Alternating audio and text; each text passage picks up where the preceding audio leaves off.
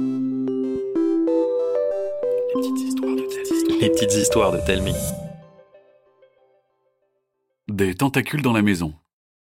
Eva On s'en va À ce soir Dans sa chambre, la fillette de 12 ans arrêta de dessiner et sortit sur le palier pour répondre à ses parents. D'accord, bon courage. On rentrera pas tard Oui, oui. Comme tous les jours, Eva entendit ses parents partir sans trop savoir quand ils allaient revenir. C'était un travail à plein temps que d'en chercher un. Elle se retrouva seule dans cette vieille maison qu'ils avaient obtenue pour une bouchée de pain et dont personne ne voulait plus. Les gens du coin disaient qu'elle était maudite, que des choses étranges s'y passaient.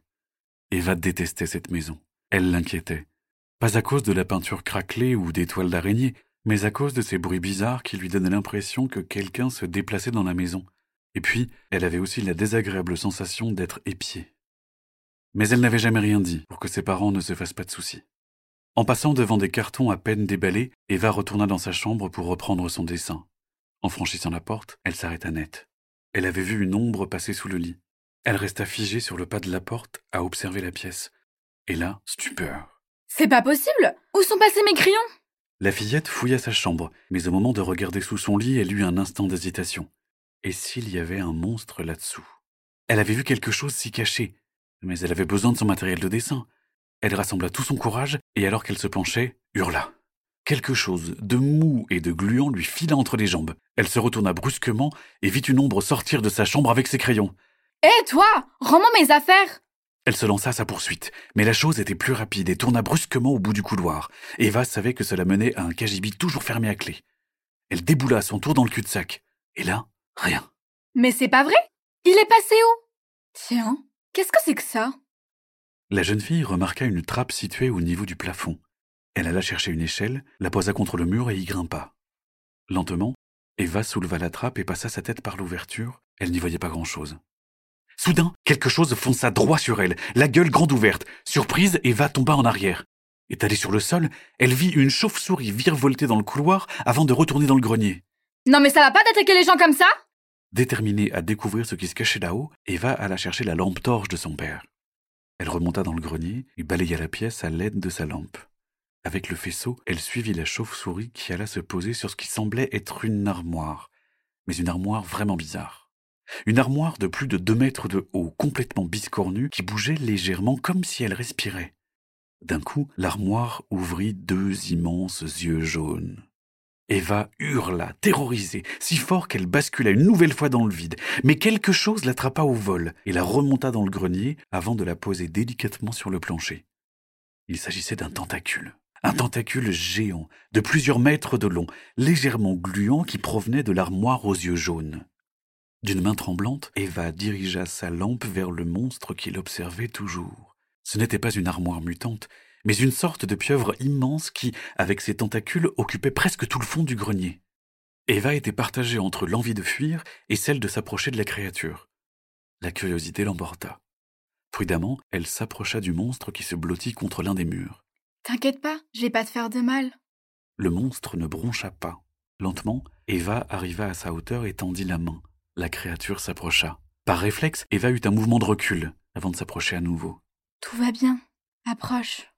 Lentement, le monstre avança l'un de ses tentacules et toucha avec précaution la main d'Eva. Berk, c'est dégueu ce truc Tout en essuyant sa main contre son pantalon, Eva regarda le sol. Elle remarqua alors l'un de ses crayons, puis un autre, et encore un autre. En les suivant avec sa lampe, elle éclaira l'un des murs du grenier. Elle fut alors bouche bée. Partout figuraient des dessins magnifiques, des peintures incroyables et des fresques splendides. Ils représentaient des personnages amusants, des paysages fabuleux ou des animaux fantastiques. Les ombres et les effets de perspective étaient si réalistes qu'on aurait juré que les occupants de ces œuvres allaient se mettre à bouger. J'y crois pas C'est toi qui as fait ça? La créature se munit alors de plusieurs crayons et, à grand renfort de grommellements bizarres, agita ses tentacules pour dessiner quelque chose sur un bout de feuille qui traînait là. Une fois terminé, elle poussa le dessin vers Eva.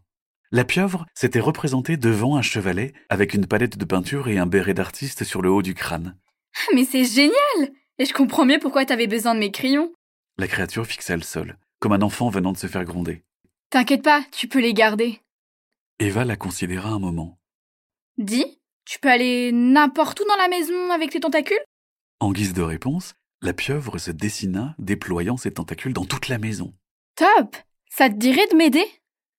Quelques heures plus tard, les parents d'Eva rentrèrent. En franchissant la porte, ils furent abasourdis. Le salon avait complètement changé. Les murs étaient repeints avec des couleurs claires, les vieux cadres remplacés par des dessins magnifiques, les anciens meubles astiqués, les cartons déballés. Qu'est-ce qui s'est passé ici?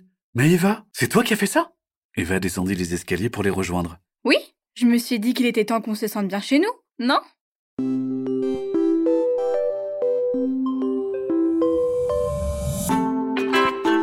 C'était une petite histoire de Telmi.